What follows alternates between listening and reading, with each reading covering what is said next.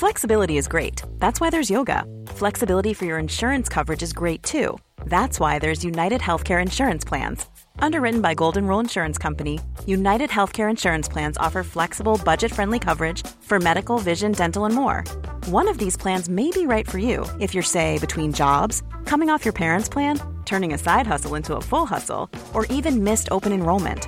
Want more flexibility? Find out more about United Healthcare Insurance Plans at uh1.com.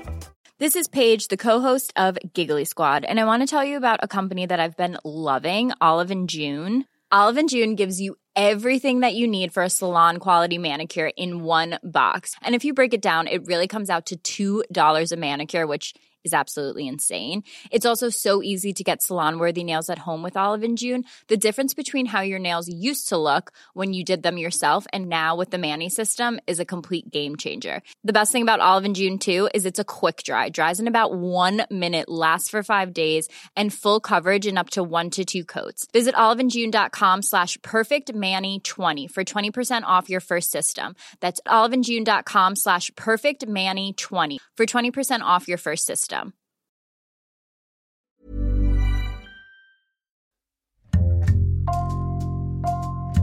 Bonjour, c'est Jules Lavie pour Code Source, le podcast d'actualité du Parisien. Cela fait 18 ans qu'Estelle Mouzin, 9 ans, a disparu en Seine-et-Marne à Guermantes. C'était le jeudi 9 janvier 2003. Ces dernières années, l'enquête a avancé. Le tueur en série Michel Fourniret a avoué avoir enlevé et tué l'enfant, tout en se disant incapable de dire où il a caché le corps. Il a été mis en examen dans ce dossier en novembre 2019 et en 2020, à plusieurs reprises, les enquêteurs ont procédé à des fouilles là où il a vécu dans les Ardennes. Aujourd'hui, dans Code Source, le père d'Estelle Mouzin, Éric Mouzin, revient sur ses avancées au micro de Claudia Prolongeau et il raconte surtout ces deux décennies décennies de combat pour essayer d'obtenir la vérité.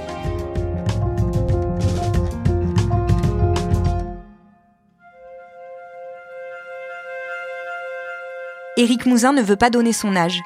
Il dit qu'il a le même que quand Estelle a disparu en 2003. Il ne veut pas dire où il habite non plus, et d'ailleurs, il reçoit rarement les journalistes chez lui. Pendant très longtemps, j'ai eu des visites de tas de gens qui sonnent à la porte et puis brusquement vous retrouvez avec quelqu'un qui veut absolument vous expliquer euh, tout ce qu'il a découvert euh, par des moyens occultes euh, divers et variés. C'est pour ça que théoriquement personne ne vient à la maison et qu'on ne dit pas où on habite non plus.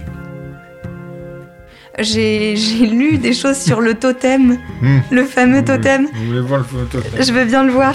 Je vais vous, chercher une lampe, parce que quand même là... Le totem est au fond du jardin. Il a été sculpté dans un cèdre qu'ils aimaient beaucoup, mais qu'ils ont été obligés de couper. Sur plusieurs mètres de haut, on voit chaque membre de la famille représenté par un animal et connecté aux autres. Voilà le totem. Ah, il est beau Il est vraiment très symbolique. Hein. Chaque membre de la famille, plus exactement, a son, son animal. Et puis euh, le guetteur en haut qui, tient euh, l'étoile. Bon, on a compris, voilà. L'étoile, elle symbolise Estelle. Ben oui, voilà. « 18 ans après la disparition de sa fille, Éric Mouzin se rappelle très bien le 9 janvier 2003. À cette époque-là, il est séparé de la mère d'Estelle depuis deux ans. C'est la plus jeune de leurs trois enfants, et avec sa grande sœur, elle vit chez sa mère, à Guermantes, en Seine-et-Marne. Son frère Arthur vit dans les Yvelines avec son père, Dominique, qui est la nouvelle compagne d'Éric, et ses deux enfants à elle, Yann, et une autre Estelle, du même âge qu'Estelle Mouzin. Cette soirée-là, oui, elle est, très précise dans mes souvenirs. Quand il neige en région parisienne, ça crée une atmosphère euh, très spéciale. Donc on, rentre tard, euh, tout le monde a dîné, euh, tout le monde est parti faire ses devoirs ou se coucher. Euh, il est 20h45 et je reçois le coup de téléphone de la mère d'Estelle. Ça, ça peut être qu'une catastrophe. Éric Mouzin part le soir même pour Guermantes, une zone pavillonnaire extrêmement tranquille, à 25 km de Paris, et surtout connue pour avoir été utilisée par Marcel Proust dans son œuvre principale, À la recherche du temps perdu. Ce 9 janvier 2003, Estelle est rentrée de l'école, comme d'habitude, et s'est arrêtée à la boulangerie avec une copine. C'est là qu'elle a été aperçue pour la dernière fois. Si sur 300 mètres un enfant disparaît, euh, forcément c'est le résultat d'un acte criminel. Donc euh, on part dans quelque chose de grave, sans savoir jusqu'où ça va aller, mais on sait qu'on part dans quelque chose de grave.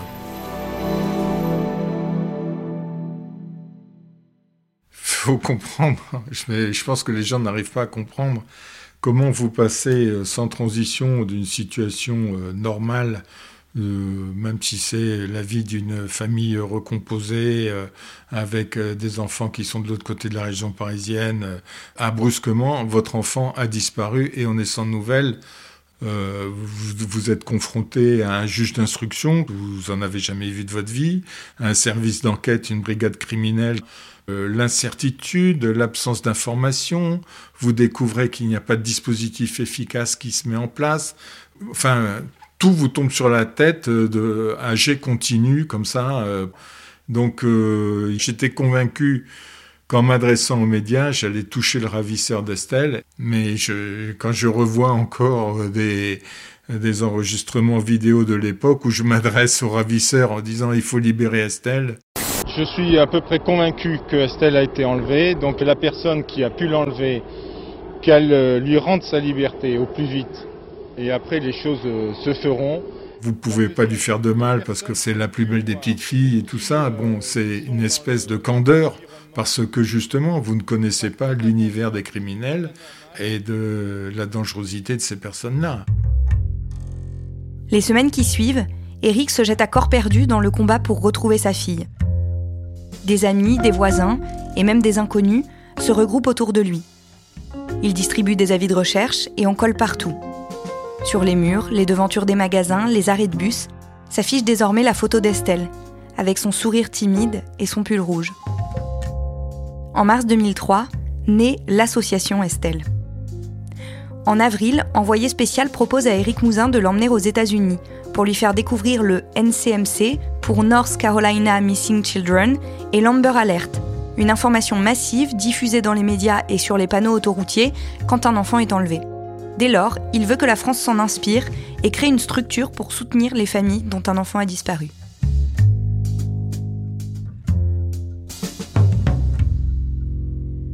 On a très vite commencé à comprendre qu'il y avait un énorme vide autour des problèmes de disparition d'enfants. Donc on a, on a milité pour la mise en place d'alerte enlèvement. Alors on ne savait pas comment ça s'appelait, je ne sais plus comment on l'appelait nos documents. Moi, je me revois en train de déposer le dossier et euh, il ne s'est rien passé. On a rencontré euh, les secrétaires d'État, euh, des responsables de cabinet, des conseillers, des machins. Et c'est des réponses polies, mais vraiment, on a été confronté à une absence totale de volonté d'améliorer la situation. Est-ce qu'il y a un moment où vous avez euh, décidé très clairement que euh, Estelle était morte et qu'il fallait faire avec ça? Ou est-ce que l'idée s'est installée petit à petit? Non, non, l'idée, euh, l'idée, elle s'installe très très vite parce que quand vous commencez à chercher un petit peu, on vous dit clairement que la durée de vie d'un enfant enlevé, elle est de quelques heures, voire quelques jours. Donc, quand vous êtes à, six mois, sans aucune nouvelle, euh, sans progression de l'enquête, sans éléments concrets. Euh, c'est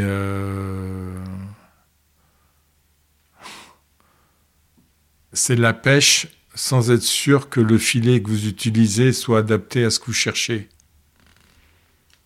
Dès, le début, moi, je, je n'ai qu'une envie, c'est d'essayer d'apporter quelque information que ce soit utile à l'enquête, le problème, c'est que je transmettais ça au service d'enquête, mais que je n'avais pas le retour et que je ne savais pas si les informations que je leur donnais étaient pertinentes ou pas, ou si on perdait notre temps. Et parce qu'effectivement, il y avait une très grande difficulté à trier dans toutes les informations qui remontaient pour essayer de trouver celles qui étaient significatives. Il y avait une euh, peut-être une difficulté supplémentaire euh, pour vous, c'était que vous vivez donc avec euh, Dominique, qui elle-même a une fille qui s'appelle Estelle et qui, qui avait l'âge d'Estelle au moment où Estelle a été enlevée? quand elles étaient quand elles étaient ensemble, euh, c'était euh, la même taille, le même gabarit. Euh, voilà. Et ensuite, donc Estelle n'est plus là. Estelle est là. Le téléphone sonne, elle répond. Qui est à l'appareil C'est Estelle. Ah ben on t'a retrouvé c'était quelque chose de terrible. Il fallait appeler Estelle, Estelle à table. Franchement, c'était voilà quoi. Au mois de juin 2003, le grand public et Éric Mouzin découvrent l'existence de Michel Fourniret. C'est un criminel déjà condamné pour plusieurs agressions et viols sur mineurs et libéré en 1987. Depuis, il vit en Belgique avec sa femme Monique Olivier et leur fils. Mais le 26 juin 2003, Michel Fourniret enlève et ligote une adolescente de 13 ans. Elle parvient à s'échapper, le reconnaît et il est arrêté.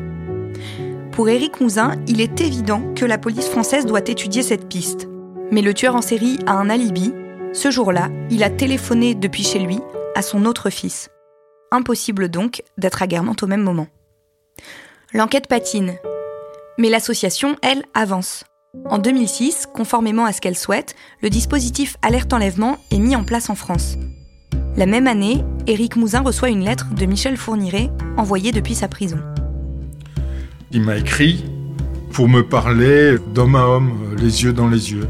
Moi, j'avais dit que je voulais bien y aller, à condition que je sois formé, pour autant qu'on puisse être formé, à approcher un individu comme ça, dont la principale caractéristique, c'est de rentrer dans votre cerveau et de, et de chercher à vous détruire. Et vous savez pourquoi ça s'est pas fait finalement? Non. Vous avez juste plus jamais eu de nouvelles de ça Non. Et vous n'avez pas demandé Non, la réponse euh, qui était, c'est euh, ça ne sert à rien puisque ça ne peut pas être lui. Les fausses pistes se succèdent et toujours aucune trace d'Estelle.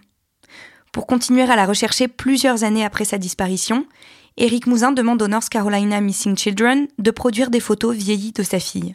C'est un exercice euh, troublant, puisque on sait qu'Estelle n'est pas là et brusquement on voit apparaître son image comme si elle était là. Euh, donc on est vraiment partagé entre euh, l'idée que ça peut faire avancer les choses et que en même temps euh, c'est vraiment se, se fouetter avec des orties. Quand on est dans l'absence de progression de l'enquête, tout est bon à prendre et ça aussi. Donc on le fait, quel qu'en soit le prix.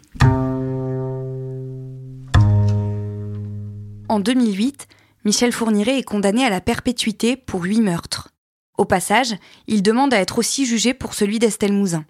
Mais son alibi et son plaisir manifeste à faire parler de lui le décrédibilisent aux yeux des enquêteurs. Éric Mouzin, lui, continue à penser qu'il faut exploiter toutes les pistes et parler le plus possible d'Estelle. A raison, car il finit par obtenir deux témoignages précieux. Euh, il y a une personne qui a reconnu Michel Fourniret dans une aire de station-service à proximité de Guermantes le dimanche qui a précédé l'enlèvement d'Estelle, qui nous a donné son témoignage tardivement, mais les choses sont comme ça, la mémoire des gens, la décision de parler, de s'exposer, euh, je ne sais pas, euh, elle ne se fait pas comme on l'aimerait, elle se fait comme elle se peut. Le deuxième, c'est que quand même, euh, la co-détenue qui a décidé d'essayer d'obtenir des informations de la part de Monique Olivier. Elle a décidé de se rapprocher de Monique Olivier après avoir vu une émission sur Estelle. Donc je me dis que ça a servi à quelque chose. La co-détenue dont Éric Mouzin parle a en effet soutiré des informations à Monique Olivier en prison en 2015 puis elle les a soumises ensuite à des policiers qui ont pu les vérifier. Pourtant, Michel Fourniret n'est toujours pas entendu, et malgré les soupçons qui peuvent légitimement peser sur lui, l'enquête reste au point mort. En janvier 2018, 15 ans après la disparition de sa fille, Éric Mouzin porte plainte contre l'État pour faute lourde, estimant qu'on n'essaye pas sérieusement de savoir ce qui est arrivé à Estelle. En juillet 2019, la juge parisienne Sabine Kéris, qui connaît le couple Fourniret pour les avoir auditionnés dans d'autres affaires, obtient d'eux des déclarations qui laissent penser qu'ils ont plus à dire sur la disparition d'Estelle Mouzin. Pour ces raisons, le dossier est transféré de Meaux à Paris, comme le demandaient depuis des années les avocats du père d'Estelle. En novembre, Michel Fourniret reconnaît à demi-mot sa culpabilité et est mis en examen pour l'enlèvement, la séquestration et l'assassinat d'Estelle Mouzin. Alors moi je savais que, que depuis quelque temps quand même c'était dans l'air. Là c'est concrétisé par un PV d'audition d'une personne euh, qui est entendue par un juge d'instruction qui est capable de décrypter la signification des propos de ces deux individus-là. Ce que fait Madame Kéris. ce que ne faisaient pas les autres qui ne les ont jamais entendus. Avec des conséquences catastrophiques. Parce qu'aujourd'hui, quand on interroge Michel Fourniret, on interroge un vieillard à, moitié euh, grabataire. Donc maintenant, celui qui peut donner les informations n'est plus en état de les fournir. il manque le corps d'Estelle, qui permettra de clôturer l'instruction et, de couper court justement à toute cette possibilité de remise en question du travail qui est effectué. Est-ce qu'il y a des avancées qui vous paraissent vraiment significatives sur les moyens mis en œuvre euh, pour les disparitions d'enfants en général? À part alerte enlèvement, euh, j'ai l'impression qu'il n'y a pas beaucoup d'amélioration des dispositifs. Comment est-ce que vous avez inclus ou pas vos autres enfants dans tout ça? Euh, Alors je les tiens maintenant beaucoup plus informés qu'avant. Euh, parce que j'avais peur que ça les que ça les détruise. Alors qu'en fait, peut-être que mon silence était peut-être encore plus pénible que si je leur avais expliqué ce qui se passait. Je dois aussi reconnaître que je n'ai peut-être pas été assez attentif aux difficultés que rencontraient euh, les enfants. C'est pour ça qu'il faut qu'il y ait des structures qui puissent aider, conseiller. Il a fallu beaucoup d'efforts pour euh, se sortir justement de ce gouffre dans lequel euh, tout euh, cherchait à nous précipiter. Les enfants, je crois qu'ils sont tous... c'est un peu l'image de, de l'équipage dans la tempête. Hein on est tous dans le même bateau et puis on, veut, on veut savoir ce qui s'est passé. Et en même temps, tout le monde continue à vivre comme ça aurait dû être. Voilà. Sauf qu'il en manque une.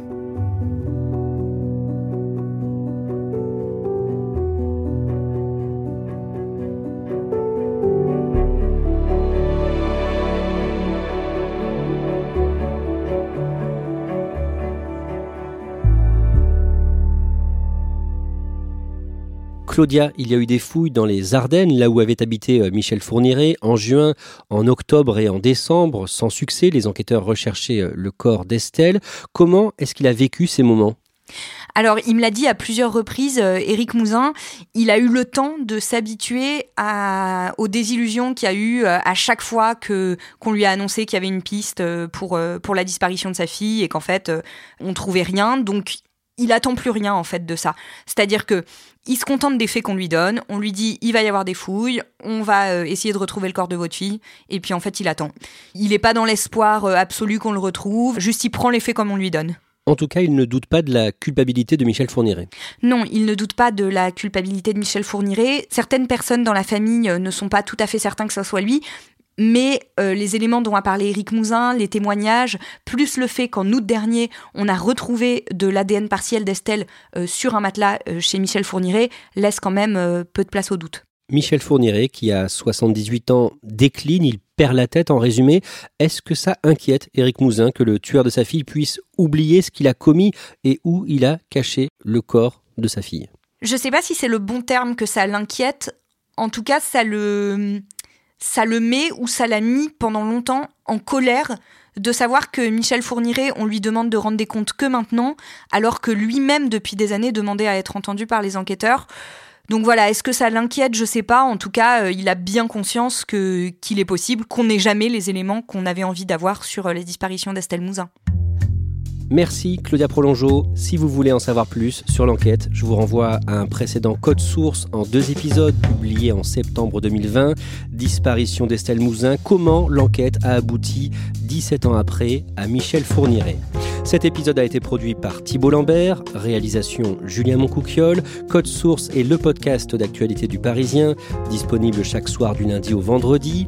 Pour ne rater aucun épisode, abonnez-vous sur Apple Podcast ou Google Podcast par exemple.